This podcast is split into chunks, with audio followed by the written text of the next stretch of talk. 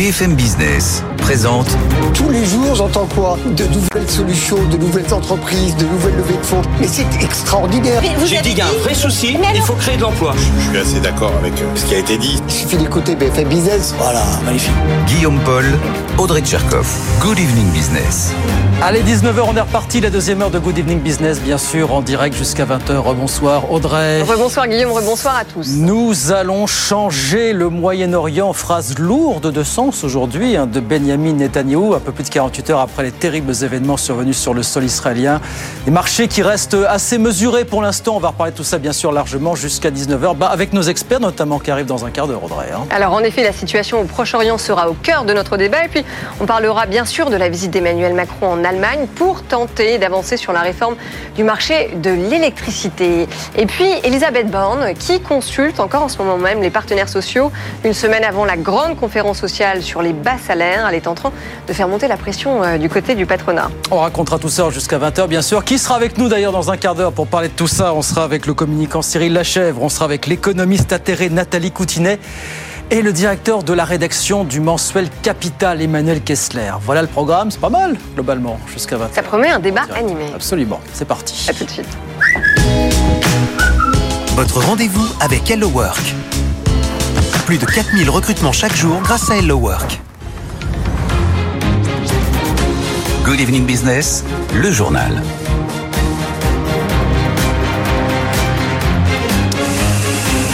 Donc la situation au Proche-Orient, je vous redonne le dernier bilan qui s'établit ce soir à 1300 morts, hein, si on prend en compte les bilans communiqués euh, de part et d'autre. L'armée israélienne a ordonné aujourd'hui un siège complet de la bande de Gaza. Elle annonce aussi avoir d'ores et déjà repris le contrôle des localités en périphérie de la banque de Gaza. Et puis l'armée israélienne qui annonce qu'elle a rappelé quelques 300 000 réservistes. C'est une mobilisation sans précédent dans l'histoire d'Israël. Bonsoir Étienne Braque, on vous retrouve depuis euh, Euronext à la défense pour BFM Business. Euh, Pas beaucoup de réactions des marchés, c'est sur les marchés pétroliers finalement que ça a le plus euh, flambé aujourd'hui, Étienne. hein. En effet, c'est là où vous trouvez les plus fortes variations. Là, vous avez une hausse de 3,5% sur euh, le baril de Brent qui dépasse les 87 dollars. Et pourtant, aucune installation euh, pétrolière n'est frappée pour l'heure. Mais vous savez, le marché est toujours dans l'anticipation.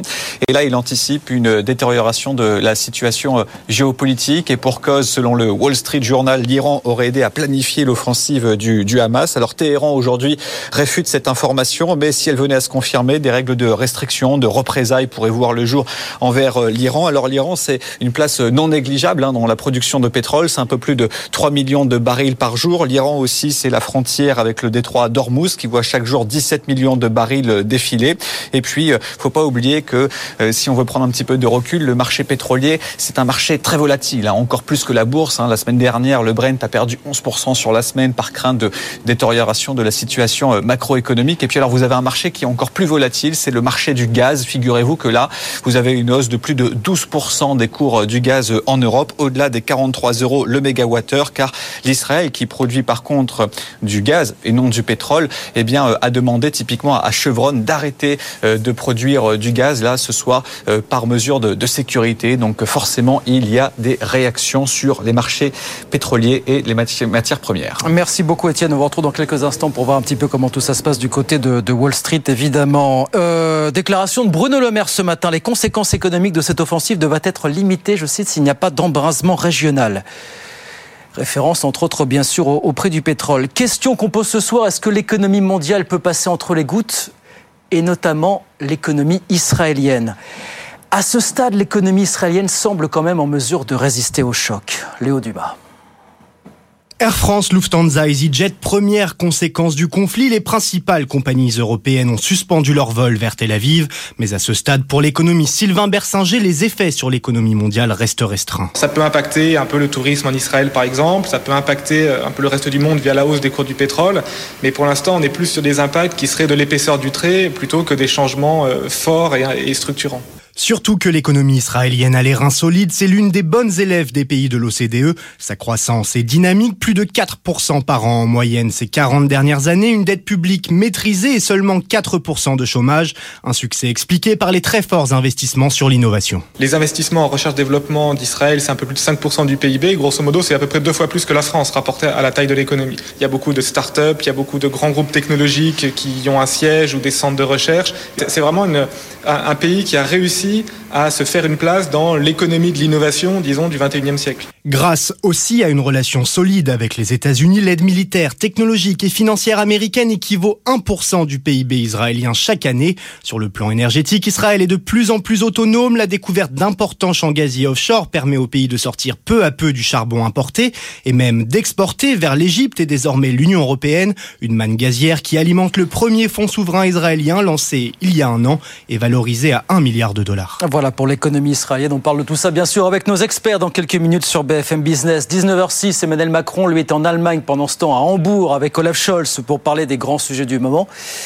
Ils ont parlé, bien sûr, euh, du Proche-Orient tout à l'heure, mais l'idée, c'est quand même de déminer le terrain sur ce sujet qui n'avance pas, la fameuse réforme du marché de l'électricité, encore et toujours. Mathieu Pechberti.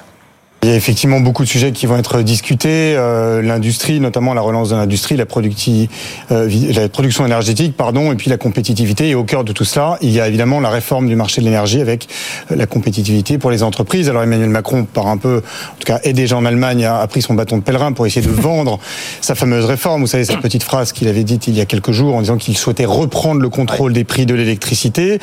Euh, la France souhaite mettre en place, en tout cas pour la France, des prix plafond pour les euh, pour l'électricité pour éviter une flambée pour protéger euh, les consommateurs euh, évidemment mais aussi pour permettre aux entreprises euh, françaises d'avoir une électricité euh, bon marché et essayer de résister, euh, en tout cas à l'industrie américaine qui fait revenir beaucoup d'entreprises sur son territoire avec les subventions de, de l'administration de Biden. Alors l'Allemagne, elle, est dans une position totalement opposée. D'abord parce qu'elle est opposée au nucléaire depuis maintenant plusieurs décennies. Ensuite parce que même pendant la crise énergétique l'année dernière, Olaf Scholz a refusé de limiter, de plafonner les prix de l'électricité. Et puis, si l'Allemagne consentait à ce que la France plafonne ses prix de l'électricité pour son nucléaire, ça serait un plafond élevé et non pas bas, puisque Olaf Scholz ne souhaite évidemment pas que les entreprises françaises soient plus compétitives que les, que les entreprises allemandes. Et donc, il y a évidemment euh, euh, cette rivalité entre l'industrie française et euh, l'industrie allemande. Alors, Emmanuel Macron va évidemment tenter de négocier cela. Il y a aussi des réunions bilatérales entre les ministres de l'énergie qui auront lieu demain. Il y aura une grande conférence de presse demain pendant laquelle on devrait voir si ou non ils ont réussi à avancer, mais il n'y aura pas de révolution. Il y aura peut-être une avancée à petits pas. Je rappelle que la France et euh, l'Union européenne, mais en général, veulent aboutir en tout cas à un compromis avant la fin de l'année. Eh ben, on suivra ça en tout cas demain encore. Merci beaucoup Mathieu. Mathieu Pechberti avec nous sur BFM Business. En France, Elisabeth Borne continue de recevoir les partenaires sociaux jusqu'à mercredi avant, vous savez, la fameuse conférence sociale sur les bas salaires lundi prochain. Et elle fait planer une menace qui ne plaît pas au patron, celle de faire payer les entreprises dont les grilles de salaire démarrent aujourd'hui encore en dessous du SMIC. Léo Dumas. C'est une vieille revendication syndicale sur laquelle Elisabeth Borne est en train de plancher, conditionner les aides publiques à l'attitude vertueuse des entreprises, de quoi apaiser les relations avec la CFDT après l'épisode des retraites. D'après la tribune du dimanche, c'est sur les bas salaires que la première ministre mettra la pression. Si les employeurs ne relèvent pas les barèmes, elle pourrait faire sauter une partie de leurs exonérations de charges sur les cotisations. Concrètement, une dizaine de secteurs sont concernés, ceux qui n'ont pas mis à jour leur grille depuis plus d'un an malgré la hausse du SMIC qui les y oblige. La CFDT pointe particulièrement du doigt les laboratoires médicaux et la branche du caoutchouc. La mesure sera débattue lors de la conférence sociale du 16 octobre, mais le patronat craint déjà que cette menace touche à l'avenir d'autres dispositifs fiscaux. La réduction générale de cotisations sur les bas salaires coûte en tout cas de plus en plus cher. La sécurité sociale estime le manque à gagner à 40 milliards d'euros en 2023, 12% de plus que l'année dernière. Voilà le gouvernement qui fait monter la pression sur les partenaires sociaux. On en reparlera tout à l'heure après 19h30 avec nos experts, bien sûr, sur BFM Business. 19h10 on retourne sur les marchés. Je vous rappelle la clôture assez mesurée finalement ce soir à la Bourse de Paris. Le CAC 40 qui perd 0,55%. 7021 points. Etienne, on vous retrouve à Euronext. C'est pas très animé non plus du côté de Wall Street pour l'instant. Hein. Bah écoutez, au vu du contexte, on a des indices, qui tiennent très bien. Regardez le Dow Jones, il est parfaitement stable. Regardez le S&P 500, idem, car d'un côté, vous avez peut-être les compagnies aériennes qui perdent 7-8%, mais de l'autre, vous avez les compagnies pétrolières qui gagnent du terrain. Un peu plus de 2% de variation, notamment pour Chevron, dans le sillage de ce qui se passe sur le pétrole, qui gagne plus de 4% ce soir. À noter que le dollar est sur les plus hauts niveaux de, de l'année, hein, valeur refuge par excellence, le dollar, face à bon nombre de devises. Et puis, euh, à noter également l'once d'or qui grimpe un petit peu, mais un petit peu moins que dans d'autres contextes, puisque bien sûr, où la remontée des taux ne profite pas. Alors, 1863 dollars pour une once d'or, et donc Wall Street qui est parfaitement stable pour le Dow Jones et le S&P, quand le Nasdaq de son côté cède 0,3%. Merci beaucoup Étienne. Étienne Braque avec nous depuis Euronext à la Défense. 19h11, on marque une pause et on revient avec les experts dans un instant avec Audrey Tcherkov, la situation en Israël. Emmanuel Macron en Allemagne aux côtés d'Olaf Scholz et puis euh, le gouvernement qui fait monter la pression sur les entreprises avant cette conférence sur les bas salaires lundi prochain. Tout ça jusqu'à 20h bien sûr. À tout de suite. BFM Business présente Good Evening Business, les experts du soir. 19h15, nous allons décrypter l'actualité économique avec nos experts. Ils sont là. Bonsoir Nathalie Coutinet. Bonsoir. Économiste de la santé et enseignante-chercheuse à l'Université Paris 13 et membre des économistes atterrés. Euh, Cyril Lachèvre, euh, bonsoir. bonsoir. Fondateur de l'agence de communication Silence. Et Emmanuel Kessler, bonsoir. Bonsoir. Vous êtes directeur de la rédaction du mensuel Capital et je crois que la une Mais va oui. s'afficher. Oh, va apparaître Tout de suite. Magie, si vous nous regardez à la télévision. Alors on parle de quoi Emmanuel cette semaine? La voilà, la voilà. Euh, ben non, c'est pas la bonne une. C'est pas la bonne Normalement, une. j'ai envoyé la bonne, ou alors une erreur. Celle-là, mais elle est encore en vente parce que c'est le spécial IMO. La, la une de ce mois-ci, c'est sur la grande distribution. Comment, euh, malgré l'inflation, on peut profiter aujourd'hui de la guerre de- des prix dans la grande distrib parce que les distributeurs euh, sont vraiment dans un jeu de concurrence très fort. Avec un texte qui est arrivé dans l'hémicycle aujourd'hui, ça nous promet des, des belles joutes oratoires euh, entre les députés, évidemment. Bon. Ben voilà, c'est ouais, ouais, c'est un sujet Affaire à suivre. Ouais, ouais, absolument. dont on pourra Alors, reparler encore. Alors, Sur un sujet un peu plus international, euh, on va évidemment parler euh, du Moyen-Orient. Extrême prudence hein, sur les marchés aujourd'hui, mal- malgré cette, euh, cette folie humaine. Un peu plus de 48 heures après les événements euh, survenus en Israël, finalement la bourse Oui. n'a pas tant tangué que ça. Non, finalement, vous voyez juste avant, le, avant le, la, la pause, hein, on perd 0,53% à Paris, on est proche de l'équilibre du côté de Wall Street. Ça s'est un peu enflammé quand même sur les, les marchés pétroliers. Est-ce que, au vu des, des événements, de- du caractère effroyable de ces événements, vous attendiez peut-être, vous, une réaction un petit peu plus forte euh, des marchés euh, ce lundi? Cyril, comment est-ce que vous analysez tout ça? Ce qui est spectaculaire depuis Avec quelques un peu de recul, bien sûr, mais bon. Oui, mais alors, on reviendra sur le pétrole, mais les marchés financiers en tant que tels, les bourses, hein, pour faire très rapide, ne réagissent plus jamais à moindre événement géopolitique ou alors très ponctuellement pendant 12 heures et puis elles se reprennent très vite. C'est soit il y a une, alors on pourrait qualifier ça de résilience. Bon, soit il y a une certaine forme de finalement de- d'habitude de, la crise en permanence euh, qui fait que, soit tout simplement maintenant les marchés étant aussi euh, très euh, dopés, enfin ils le sont un petit peu moins depuis quelques mois, mais dopés par les banques centrales, toujours sauvés au dernier moment, sous morphine si ça mais ça va pas. Finalement ils, doivent se dire qu'il y a que des bons coups à faire et, peut-être pas la peine de, Oui, mais alors ça veut dire que les marchés ont une vision plutôt plutôt optimiste finalement de ce conflit à moyen terme. Parce que pourtant, en général, quand le Moyen-Orient s'embrase, Ah bah. euh, les prix du baril s'envolent. Parce que là, on a quand même un vrai sujet euh, économique. Isabelle, Nathalie. Nathalie. C'est pas grave. Euh, bah, il est vraisemblable que pour le moment, il est peut-être un peu tôt pour euh, voir ce qui va se passer. Je pense que les marchés, comme nous tous, finalement, on attend un petit peu de voir la situation du Moyen-Orient. Est-ce que ça va s'embraser? Est-ce que ça va s'embraser? C'est un peu difficile de savoir. Les prix du Brent ont quand même un petit peu bougé aujourd'hui. Oui. Donc il y a quand même une tension euh, nette. Euh, bon, c'est vrai que c'est un peu tôt de- de- d'avoir des, des analyses précises si, si peu de temps après les événements. C'est ce que vous dites aussi, Emmanuel Kessler. Oui, euh, parce les, les marchés qu'aujourd'hui, on est sur un conflit extrêmement violent, euh, mais avec un impact qui, pour l'instant, je dirais, est, est local, est local Oui. Et n'a pas encore d'effet sur euh, l'économie mondiale. Effectivement, par le, le biais des, euh, rapports de force autour de, la question pétrolière, on peut avoir à terme des, des effets, j'allais dire, de second tour. Mais aujourd'hui, c'est plutôt euh, la politique, la guerre, euh, c'est plutôt cette focalisation-là qui domine. Le game changer, c'est effectivement si le, conflit euh, s'envenime et s'étend à la région. On pense bien sûr à l'Iran et à l'Arabie Saoudite. C'est ça qui changerait la donne, euh, Cyril. Oui, c'est ça. La seule note un peu alarmiste d'analyse financière que j'ai pu lire aujourd'hui, c'est sur ça vient de Goldman Sachs. Évidemment, elle est sur le pétrole sans surprise. Et ils ont une analyse assez intéressante sur le, baril du pétrole parce qu'il s'avère qu'en plus aujourd'hui, il y a eu les prévisions de production, de besoin, les prévisions de l'OPEP de besoins de demande qui vont rester. la demande va rester très élevée jusqu'en 2045. Alors j'ai vu passer, je me suis demandé si cette publication était opportune ou si elle était. J'en sais rien. Euh, si elle était attendue de longue date, effectivement. Et, donc effectivement, Goldman Sachs dit parce que derrière ce qui est en train de se passer, alors on n'en sait pas grand-chose, mais il pourrait y avoir aussi euh, une manière de répliquer un rapprochement qui s'opérait entre l'Arabie mm. Saoudite et Israël. Et donc effectivement, euh, ça pose pas mal de problèmes, enfin de questions sur le, le futur de la production euh, pétrolière. Donc Goldman Sachs voit le pétrole à 100 dollars le baril en juin 2024. Donc ça fait 13% de plus. Il s'engage quand même pas beaucoup, beaucoup. Non, c'est sûr. Mais si on, extrapole un tout petit peu, euh, quand on regarde les exportations de pétrole euh, de la part de l'Iran, elles ont augmenté ces dernières années parce que les États-Unis ont été euh, permissifs. Permissifs pourquoi? Un, parce que ils ont pensé que ça aiderait à contenir les ambitions des mollahs iraniens sur l'arme nucléaire. Et deuxièmement, c'était aussi dans l'idée justement d'obtenir cette résolution de paix entre l'Israël, entre Israël et la Palestine. Or, tout ça vient quand même de s'envoler en fumée. Emmanuel oui, Kessler. mais je pense aussi que l'une des raisons pour lesquelles finalement aujourd'hui il n'y a pas de conséquences, y compris sur le marché du pétrole, c'est parce que la bourse aime bien se projeter. On, sait que malgré le traumatisme euh, aujourd'hui et, la, la, violence euh, complètement sans précédent que subit la société israélienne. On sait que l'issue militaire du conflit ne fait pas de doute.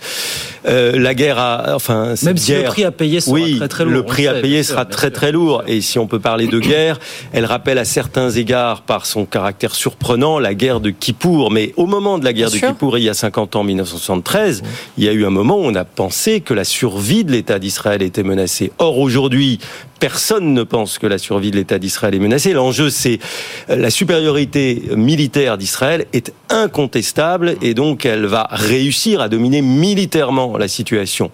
L'enjeu, c'est le, prix qu'elle va devoir payer compte tenu des otages qui sont actuellement détenus à Gaza et du fait que une intervention terrestre à Gaza va se solder par énormément de victimes du côté des soldats israéliens. Déclaration du Hamas à l'instant qui dit le, le Hamas exécutera un otage civil à chaque fois qu'Israël procédera à une frappe aérienne sans préavis sur des logements euh, civils. Voilà ce qu'a dit un porte-parole du mouvement palestinien. On parlait de l'Arabie Saoudite et de d'Israël il y a quelques instants. Vous disiez effectivement, c'est peut-être cette tentative de normalisation entre les deux parti qui a peut-être précipité cette, euh, cette action. De quel type de normalisation on parle pour le coup là entre les En fait, c'est les, les, les, fameux accords d'Abraham qui ont amorcé un rapprochement entre Israël et l'Arabie Saoudite et également entre Israël et le Qatar.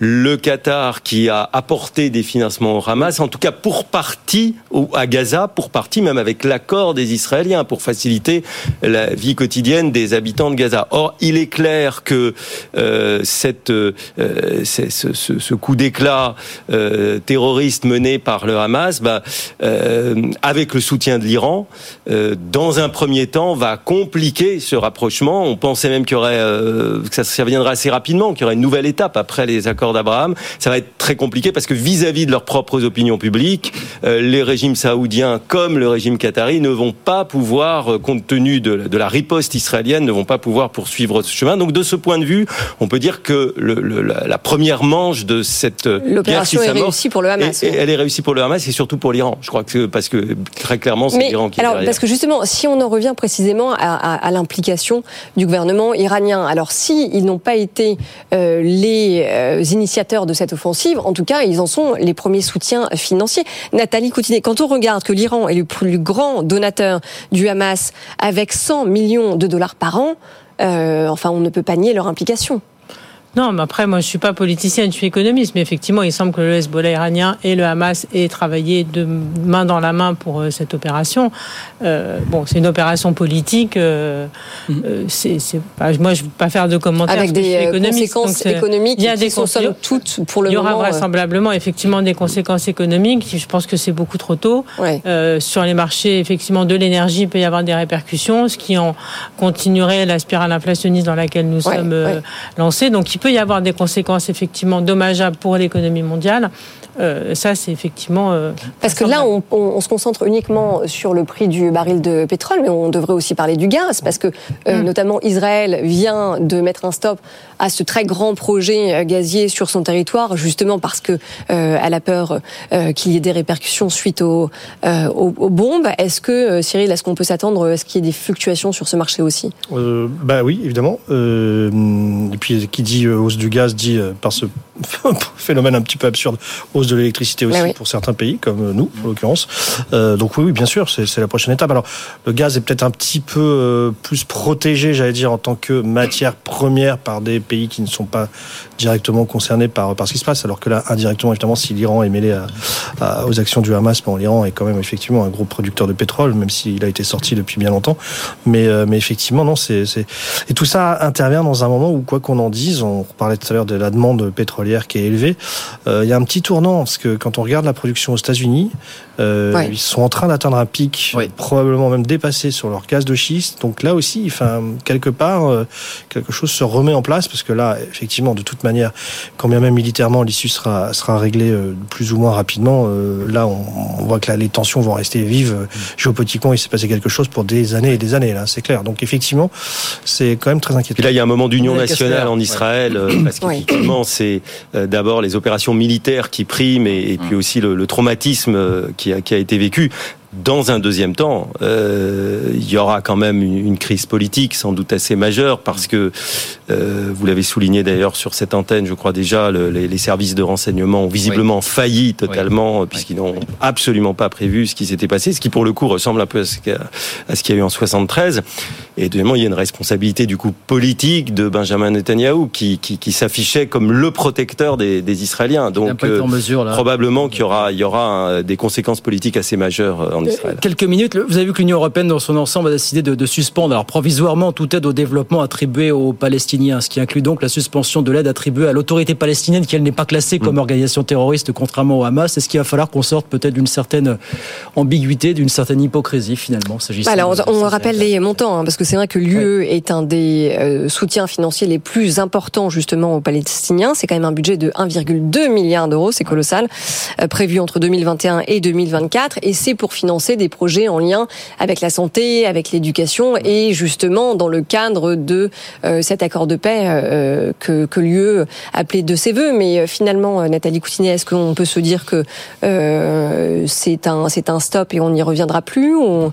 C'est compliqué parce que les Palestiniens vont être fortement touchés aussi par les événements. Gaza est bombardé, donc il va y avoir énormément de morts, de destruction, et je vois pas comment on pourrait laisser les choses en l'état et les, gens mourir. De...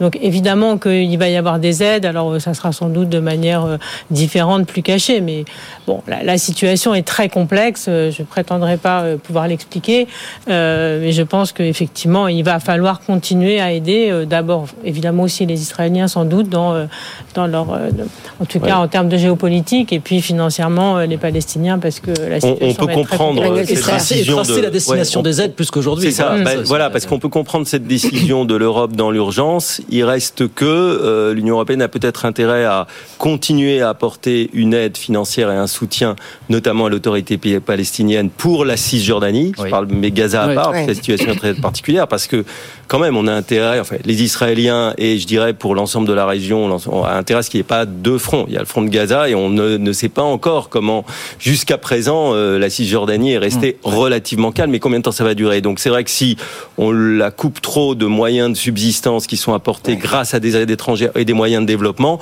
on risque que la tension euh, que soit aussi euh, contagieuse pour la Cisjordanie. Ouais. Cyril, euh, moi je suis tout à fait d'accord avec Emmanuel. Enfin, vraiment, à titre personnel, j'ai découvert ce chiffre aujourd'hui. Je ne pensais pas que l'aide était aussi importante. C'est colossal, oui. Bah, c'est très bien. Donc ça veut dire que si elle est aussi importante, c'est qu'il y a évidemment des grands besoins, on pouvait s'en douter, euh, en Cisjordanie. Donc effectivement, c'est euh, quelque chose, à mon avis, bon, qu'il l'ait suspendu à court terme, on comprend totalement, pour, euh, ne serait-ce que pour remettre, euh, s'assurer qu'à nouveau il y ait des bons processus de distribution de cette aide. Mais une aide de cette importance-là, ça veut dire que les oui. Et quand on regarde la situation économique à Gaza, euh, avec un taux de chômage qui dépasse 40% euh, face au montant de ces aides, on aurait pu imaginer qu'il y ait en effet des résultats bah un peu meilleurs. Ouais, et puis il y a d'autres pays qui aident. Hein.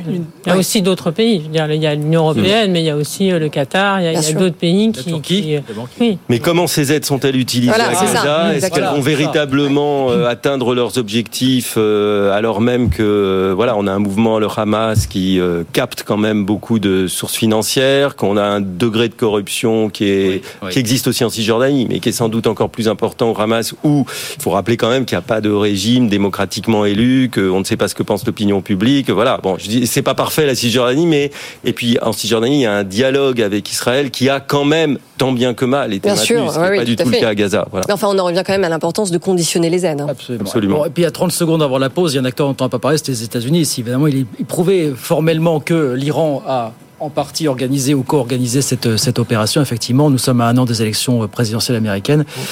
Le ton risque clairement de se durcir, hein, notamment du côté des, des républicains, évidemment. Enfin, ça fait partie des dossiers dont on va continuer à parler, bien sûr, euh, ce soir, demain et dans les prochains jours sur, sur BFM Business. Bien sûr, il est 19h30.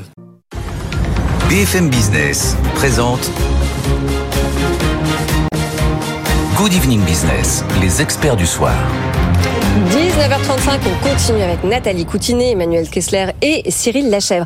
Alors on va parler d'Emmanuel Macron qui est à Hambourg pendant deux jours. C'est une réunion dite informelle avec le chancelier allemand Olaf Scholz pour évoquer de nombreux sujets sur lesquels il y a clairement des divergences de fond. Bah, malheureusement, c'est pas ce qui manque, hein, les sujets de divergence. Alors le gros point d'achoppement du moment, vous le savez évidemment, c'est cette réforme du marché de, de l'électricité. Ils n'en ont pas la même vision et on a la faiblesse de penser qu'on n'avancera pas beaucoup sur ce sujet d'ici demain, même si Emmanuel Macron nous disait récemment on voudrait un accord vraiment dans les, dans les prochaines semaines finalement.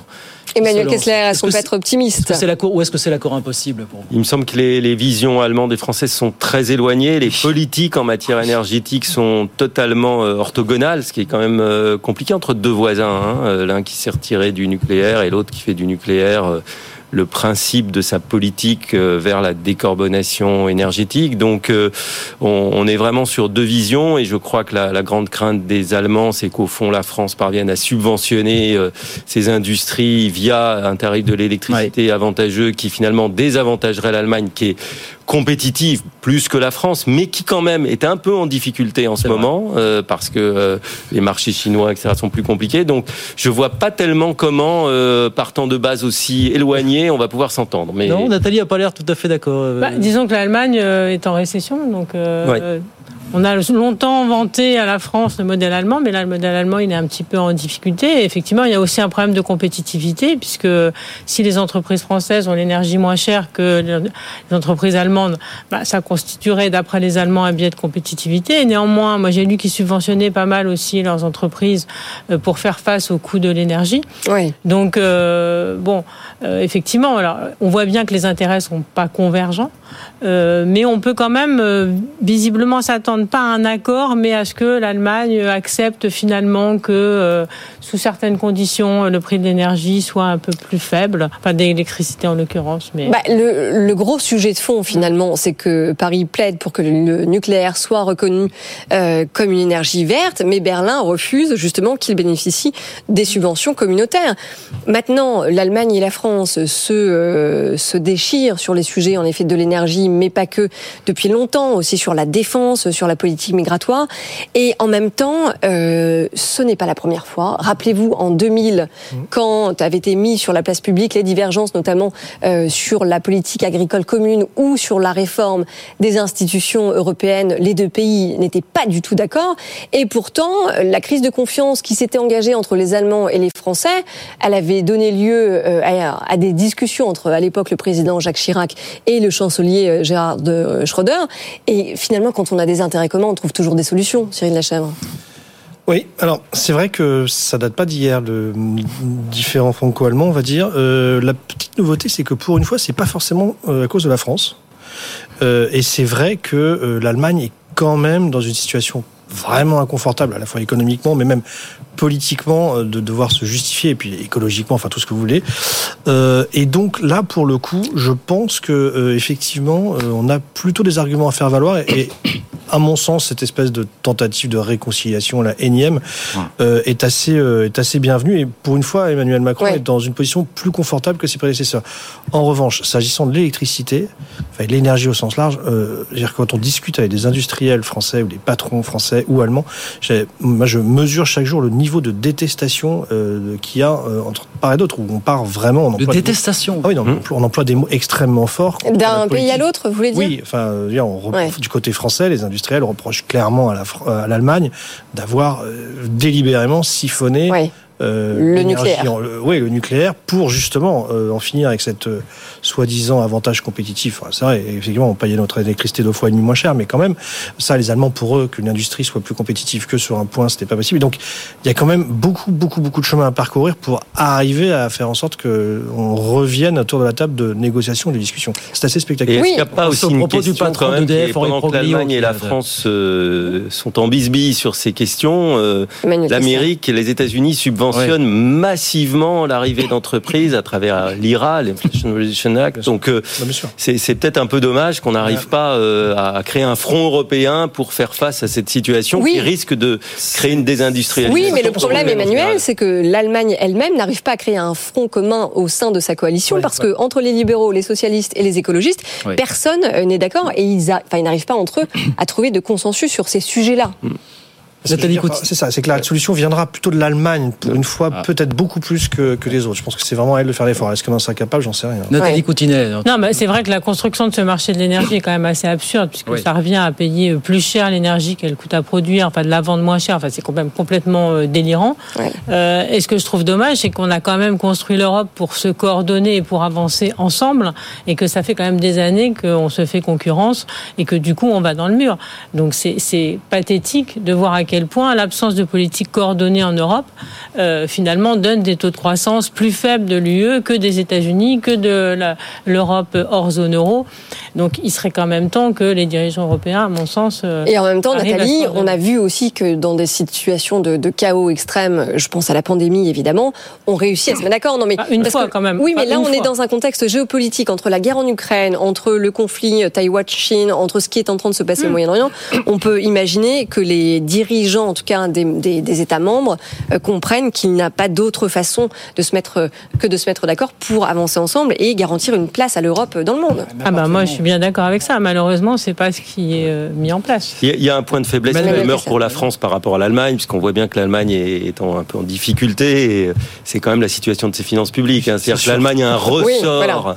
à travers ses finances publiques, tout en continuant le budget 2024 est rigoureux. Je crois qu'il y a même plus d'économies budgétaires en Allemagne qu'il n'y en a en France. Mais il y a quand même un, Un ressort qui n'est pas le même qu'en France, euh, vous voulez qui n'est dire pas le même. Voilà, ils en ont sous le pied, alors que nous, on est quand même euh, Ah bah, vraiment on en a plus on est quand même le C'est au détriment d'infrastructures qui sont extrêmement dégradées, au détriment de, de beaucoup de choses. C'est-à-dire que le- l'effort qu'ont fait les Allemands sur les finances publiques, euh, il se paye aussi en termes de Oui, alors en même temps, Ouais, on euh, fait beaucoup est-ce d'efforts que, et les est-ce gens que sont nous, pas voilà, contents, donc, c'est ça, euh, est-ce que nos infrastructures sont de meilleure Ah, qualité par rapport à l'Allemagne, au- oui, vu notre déficit. Les autoroutes, oui, mais on paye les péages.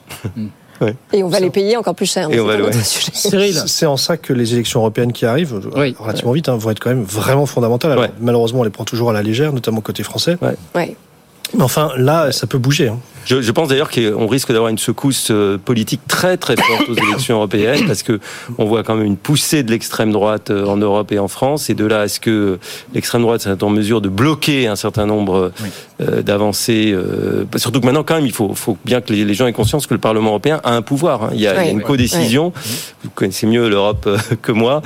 Euh, voilà qui, qui fait que effectivement c'est un rendez-vous qu'il va falloir surveiller de très très près dont l'enjeu économique et politique sera absolument Ouais, majeur. oui, on sera Oh, là. ça sera un des grands rendez-vous cette année 2024. Souvent, on les, on néglige un peu. On Non, bon, non, mais on les néglige pas, on C'est effectivement, euh, ça, ça ne présage pas pour la France des, de ce que seront les élections futures, mais cette euh, poussée de l'extrême droite en France, mais pas seulement en France, euh, qui risque, qui s'annonce, euh, est quand même assez inquiétante et va bouleverser le paysage politique. On va tout faire en tout cas pour montrer d'ici là que l'Europe sert à quelque chose hein, du Ouais. côté des, des dirigeants européens. Bien, 19h43, euh, au moment où nous parlons, Elisabeth Borne consulte les, les partenaires sociaux euh, jusqu'à mercredi avec la, avant la grande conférence sociale, hein, Coralie, vous savez, lundi prochain à Matignon sur les, les bas salaires. Avec cette question, faut-il faire payer les entreprises dont les grilles de salaire démarrent aujourd'hui encore en dessous du SMIC? En gros, l'idée du gouvernement, c'est que si les employeurs ne relèvent pas les barèmes, Oui. ils risquent de perdre une partie des ristournes sur les cotisations sociales. On est là sur une très vieille revendication syndicale. Oui, évidemment. oui, oui, absolument. Alors, euh, enfin, il est clair en tout cas que les, les sous-titres, c'est que Elisabeth Borne, elle fait ça hein, d'une part pour se rapprocher des partenaires sociaux, euh, et puis aussi, euh, c'est probablement un geste politique vers la gauche. Maintenant, le patronat est inquiet à plusieurs égards, et son premier argument, c'est de dire que tout cela, ça va augmenter le coût du travail et par conséquent réduire les marges pour embaucher. Alors, est-ce que ça va être un frein au plein emploi? Nathalie Coutinet un frein en plein emploi, non, je pense pas. Il y a plusieurs niveaux. Il y a effectivement, s'il y a des aides publiques pour embaucher des salariés au SMIC, il est normal que les entreprises les embauchent au SMIC si elles sont aidées pour le faire. Donc ça paraît quand même euh, un Et donc, qu'elles relèvent leur barème. Et qu'elles donc elles relèvent leur barème. Après, euh, les exonérations sur les bas salaires coûtent extrêmement cher à- au budget public, puisque vous avez vous-même parlé du budget de l'État. Moi, j'ai noté hein, l'année dernière, en 2022, c'est 73,6 milliards d'euros euh, d'allègements fiscaux pour les bas salaires. C'est quand même des montants qui sont considérables, et ça va jusqu'à trois fois et demi le SMIC. Donc, on aide les plus bas salaires c'est compréhensible. Après trois, trois fois et demi le SMIC, on est sur des montants qui sont euh, supérieurs même euh, au salaire euh, médian, ou en tout cas qui doivent être proches du salaire médian. Ah, Là, c'est un sujet de compétitivité, là. Ça, c'est un débat. Bah, ça- oui, mais sauf que le coût du travail, il est plus si faible, si, si élevé, pardon, en France par rapport à l'Allemagne notamment. hein. Les, les, les- autant quand ces choses-là ont été mises en place, effectivement, il y avait un écart entre le coût du travail en France et en Allemagne, mais les choses se sont beaucoup, les, les coûts se sont rapprochés. Est-ce que c'est vraiment sur les salaires que la compétitivité se joue en Europe Moi, je pense qu'elle se joue plus sur l'innovation, sur la qualité, plus que sur les salaires. euh, en tout cas, en Europe. Cyril Lachèvre, votre regard d'entrepreneur justement sur ce sujet. Non, alors moi c'est c'est plutôt un questionnement, mais euh, je, je, je, je pensais qu'on n'avait pas le droit de payer sous le SMIC, mais peut-être que je me trompe. Donc euh, en fait, quand on nous dit on va relever, Voilà, la loi vous y oblige à payer au niveau du SMIC, bien sûr. Donc, C'est ça que je comprends pas. C'est euh, Bah, parce que vous avez des Hmm. branches qui, soit par mauvaise volonté, soit parce Oui. que la hausse du SMIC a été trop rapide, ne se sont pas mises à jour euh, en l'espace d'un an ou deux. Finalement, souvent, peut-être par mauvaise volonté, on est bien d'accord. hein. Ça ne, ça ne concerne que quelques branches. hein. 11, 11 branches sur 171 Ouais. officiellement. Euh, non mais je, Voilà. Je- dis ça parce qu'effectivement euh, là pour le coup il y a un problème de l'égalité. Oui, Euh, bien sûr, bien sûr, bien sûr. Oui. Pour, pour le reste, bon, moi je trouve ça absolument désolant qu'on en soit toujours dans ce pays à faire du chantage à la- à l'aide, à la subvention, à machin. C'est-à-dire que si d'un côté elles étaient moins taxées, elles auraient peut-être moins besoin de subventions. Donc c'est un peu l'œuf et la poule. On sait jamais vraiment qui a, Ouais, qui a raison, pompier pyromane. Euh, mais je trouve ça toujours un peu euh, un peu désagréable qu'un gouvernement fasse un peu une chantage comme ça sur des, des entreprises qui et j'en reviens à ce point-là, doivent évidemment appliquer la loi.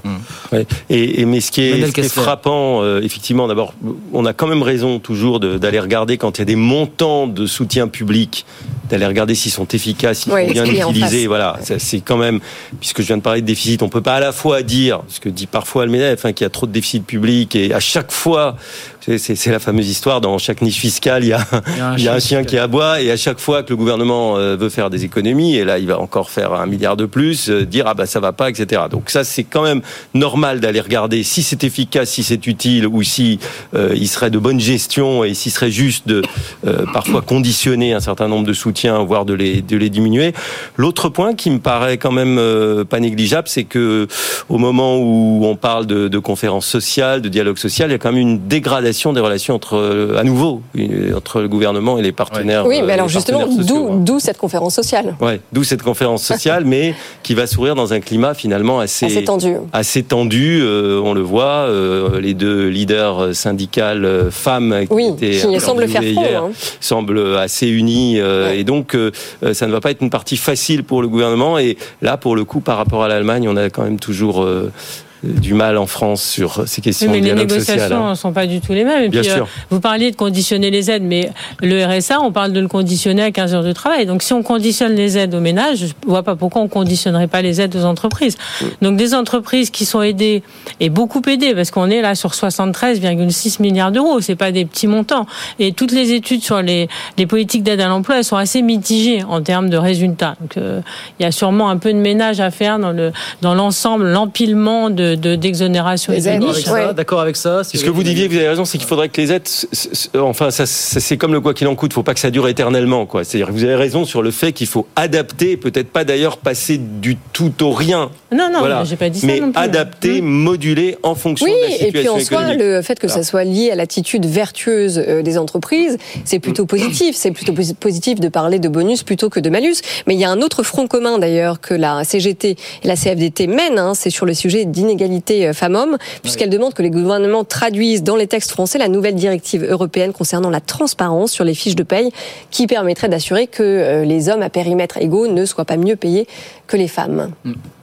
Cyril Lachèvre, ça vous inspire ça, ça, je pas je l'avais pas vu dire ça aussi. Euh, Je pensais que c'était pour ouais, moi, mais non. mais c'est- Ah bah non, attendez, il faut que ça soit porté par les hommes bah, aussi, sinon ça marche pas. évi- Évidemment que c'est, enfin, bon, de toute manière, enfin, pardon, euh, évidemment, il faut l'égalité homme-femme euh, dans, dans les salaires. Enfin, il faut le moins de, de- d'abus de la loi possible, mais non, par nature, je, je peux, moi, j'ai du mal que les pouvoirs publics se saisissent de la vie des entreprises euh, du secteur. Oui, vous dites que c'est de l'ingérence. Et, et à titre personnel, en tant que chef d'entreprise, si je puis dire, c'est, les, chiffres de, les, les fiches de salaire, c'était complètement hallucinant euh, de ne pas pouvoir payer plus des gens parce que euh, quand on voit la somme finale qu'on débourse à la fin du mois, enfin, moi personnellement, je trouve que c'est un crève-cœur. Mais, euh, mais voilà, donc euh, je, je pense pas que les tout petits patrons euh, le fassent exprès toujours de pas pouvoir payer euh, bien les salariés parce qu'à la fin du mois, ce qu'ils déboursent est colossal, quoi. Je veux dire, rapporté au montant qui, a- qui arrive dans la poche du Oui, Coutinet, oui. C'est l'éternel débat. Est-ce qu'il vaut mieux que ce soit les ménages qui payent directement les cotisations sociales ou les- la prestation sociale, ou est-ce qu'elle est payée finalement dans le coût du travail? Parce que c'est pas euh, le coût du travail, il a un montant qui finance un certain nombre de, de politiques sociales. Alors moi, je suis tout à fait favorable à ce que le, le financement de la protection sociale soit collectif, soit de façon collective, comme c'est le cas en France. Et pour moi, ça pourrait même l'être plus. Après, on peut revendiquer des modèles différents, modèle américain où chacun, bon, euh, chacun choisit euh, son système, mais on peut pas adhérer à un système et refuser euh, de participer financièrement. Donc c'est toujours un peu l'ambiguïté. On peut pas vouloir des aides euh, conséquentes, mais pas vouloir qu'il y ait de prélèvements fiscaux. Bon, Ouais, il, reste quand qu'en même, France, on est quand même euh, un peu Emmanuel les, records de ou les, on a le record quand même des, De prélèvements. des prélèvements Ah bah oui, obligatoires. Et on est repassé devant le Danemark. Hein. Parce qu'on a on record prélèvements obligatoires, record de dépenses publiques, sans vraiment efficacité de cette dépense publique, puisque personne n'est content. Donc il y a, il y a quand même Ah, un il y a petit beaucoup, sujet. il y a une grosse Hein. des parties des dépenses publiques, comme je viens de le montrer, qui sont en direction des entreprises. Mm. Et puis on a euh, socialisé un certain nombre de financements, notamment de la protection sociale, qui nous coûte très cher. C'est un choix collectif. Euh, on pourrait en faire un autre, mais c'est quand même. Les euh, économistes atterrés sont Et- eux plutôt contents. Voilà, mais c'est pas d'être content ou pas content. C'est pas dire on veut de la dépense publique ou on veut des impôts. La question c'est à quoi ça sert? Ouais. Si ça sert à financer de la protection sociale et qu'elle est efficace, c'est bien. Voilà. C'est c'est pas Voilà, pour. sur l'égalité homme-femme, il bah, faut regarder effectivement les inégalités salariales et puis les inégalités aussi contractuelles, le fait qu'il y a Ouais. quand même beaucoup plus de précarité chez les salariés femmes. que- voilà, donc ça c'est aussi un point à régler qui n'est pas seulement une question de salaire. la Bah, on va pouvoir lire les travaux de la prix Nobel d'économie du jour. Exactement. Je pense que c'est plus au niveau Absolument. Ça c'est bien, international que c'est bien hein, mais- ce, ce- ce prix Nobel d'économie. Troisième prix Nobel de féminin. Voilà, donc Ouais. euh, oui, oui, les femmes sont à l'honneur dans cette dans ce cru du Nobel. Absolument. Et, tant Ouais. mieux. Absolument. Voilà. Enfin. Très bon. Les choses bougent. Choses- Euh, on a trois minutes, même pas, allez, pour parler de la, des chiffres que nous a donné la Banque de France juste avant le week-end, qui nous dit, alors en septembre, là, sur 12 mois, on a enregistré autant de faillites d'entreprises que sur l'ensemble de l'année 2019. Donc ça veut dire que ça y est. On est revenu au niveau euh, d'avant Covid, même si la Banque de France nous dit là 51 000 et, et des pouillèmes. La moyenne euh, annuelle sur les années 2010, c'était 59 000. Mais quand même, la Banque de France On est en dessous, on est en dessous Oui, oui, on est en d'avant dessous. Covid. Oui. Ouais. Mais, Mais en total, c'est ça qui est intéressant. C'est ça. Ouais, c'est ça. C'est Mais ça. si on décompose par taille, on n'a Oui. plus du tout les mêmes résultats. Exactement. Voilà. C'est ça qui est très intéressant. Il y a moins de faillites de micro-entreprises. Oui. Et plus de Et TI. Surtout, les services de taille intermédiaire. Donc Oui, probablement parce qu'il y a des effets du renchérissement du crédit, Oui. de les hausses de matières premières, euh, des retraits des aides avec la fin du quoi qu'il en coûte. Et au fond, c'est vrai qu'on s'était tous un peu étonnés du peu de faillites euh, qui avaient suivi euh, Oui, la de fin de la ce crise mur des Covid. faillites qu'on- annonçait a n'arrivait eu pas, assez hein. peu de faillites après euh, la crise, euh, le début de la crise ukrainienne. Euh, mais Il y, a- il y a donc un effet retard, mais qui euh, se produit peut-être aujourd'hui, qui est un effet peut-être de normalisation du fait d'une conjoncture économique rendue plus difficile par l'inflation, les hausses des taux de crédit et la hausse des matières premières. Mais c'est pas mais la Banque de à France la dit quand même que ça, s'accélère au deuxième trimestre. Oui, mais Ouais. en même temps, la Banque de France dit aussi que le niveau actuel des défaillances, euh, finalement, est toujours inférieur de 16% à la moyenne Ouais, c'est ça. 2010-2019. Oui, moi je suis d'accord. Donc c'est un retour à la normale. Oui, oui, mais modulo ce point euh, Oui. euh, très juste sur les ETI, parce que les ETI, c'est aussi celles qui créent les emplois. Ouais. Et beaucoup plus que les C'est ça qui fera notre TPE et- compétitivité demain. Enfin, c'est là-dessus que la Ouais. France était faible par rapport à C'est elles l'Allemagne. Il faut les soutenir. Parce que plus que les grandes boîtes, grandes entreprises, Ouais. qui elles sont vraiment à l'étranger, donc ne rentrent pas forcément toujours dans les chiffres du commerce extérieur, donc c'est à surveiller. Ça, Et au Royaume-Uni, je disais qu'au Royaume-Uni, il y avait une forte augmentation aussi. Très, de très fort. euh, très forte Plus augmentation. 19% en août 19, ouais. sur un an, ouais. C'est vrai qu'en France, l'enjeu, c'est de développer nos ETI, parce qu'on est très bon sur le CAC 40, on a beaucoup de toutes petites et moyennes entreprises, et, et les ETI, on sait que ce sera le, le nerf de la guerre demain si on veut gagner en Plus de TI compétitivité. Oui, il faut mais- faire attention. en Italie aussi, Mm. Ouais. en Oui, mais le gros problème, c'est que les entreprises, elles sont confrontées à une augmentation du coût de la dette qui les plombe complètement. Et, et- et les fameuses entreprises zombies dont on a beaucoup parlé sur ce plateau, euh, eh bien, elles sont en train petit à petit, finalement, de disparaître. Parce qu'elles ont été maintenues finalement de manière. Artificiellement, Voilà. voilà. Et on s'attendait, on se disait que mais comment ça se fait qu'elles sont encore là? Bon, et là il y a une série de chocs qui fait qu'au dernier choc, avec la fin des aides publiques euh, très généreuses qui ont été servies pendant le quoi qu'il en coûte, ça devient euh, intenable. Oui, c'est ça, mais finalement, c'est une tendance euh, internationale, hein, parce que les entreprises qui rencontrent de plus en plus de difficultés à se financer, c'est pas que sur le territoire français ni européen, c'est vraiment mondial. Et ce chiffre, d'ailleurs, très impressionnant, illustre le, ce, ce défi. 500 milliards de dollars, euh, c'est en tout ce que devront rembourser les entreprises en Europe, au Moyen-Orient et en Afrique au premier semestre de l'année prochaine. C'est beaucoup Mais toujours pas de, de mur des faillites euh, en France. en tout cas. Non. Non, alors, dans Thierry le cas Lachèvre. spécifique des ETI, c'est pas forcément elles les plus endettées, paradoxalement, parce que c'est souvent des entreprises familiales, euh, pas trop, euh, qui aiment pas trop la dette, mais à mon avis, elles souffrent plus de, de- du côté matière première, effectivement. Et euh, transformation des, du commerce extérieur avec euh, relocalisation, toutes ces choses-là. Donc, Oui, puis le coût des emprunts, le coût du, du Ah oui, bah c'est Oui, ça, il y a évidemment. plus de Ah bah, avec les taux d'intérêt. Il est en train de, on en a- Normalisation, voilà, c'est le mot de la Banque de France. Et ben c'est terminé pour ce soir. Merci beaucoup à toutes et à tous d'être venus sur le plateau. Nathalie Coutinet, économiste de la santé, enseignante chercheuse à l'université Paris 13. Emmanuel Kessler, directeur de la rédaction du mensuel Capital. Et donc ce numéro, la grande distribution. Voilà. Absolument. Couverture rouge. Là, on a montré le jaune, mais le jaune est encore en kiosque parce que c'est le collecteur. Et bah IMO. voilà, on va Et acheter en les rouge, deux. c'est celui du. Vous pouvez acheter Voilà. les deux. Vous Voilà. ne vous gênez pas. Filez vers votre kiosque, achetez les deux, deux numéros à la fois.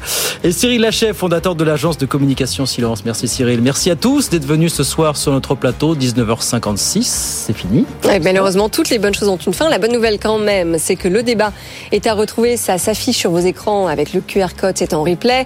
Sinon, c'est le podcast, c'est bfmbusiness.com, les réseaux sociaux. Et puis l'autre bonne nouvelle, c'est qu'on se retrouve demain soir. Bah, bien sûr, 18h, 20h pour de nouvelles aventures. Euh, 19h56, Tech Co, Frédéric Simotel pour vous accompagner dans un instant. À demain. Très Bonne soirée. Good Evening Business. Actu, experts, débat et interview des grands acteurs de l'économie.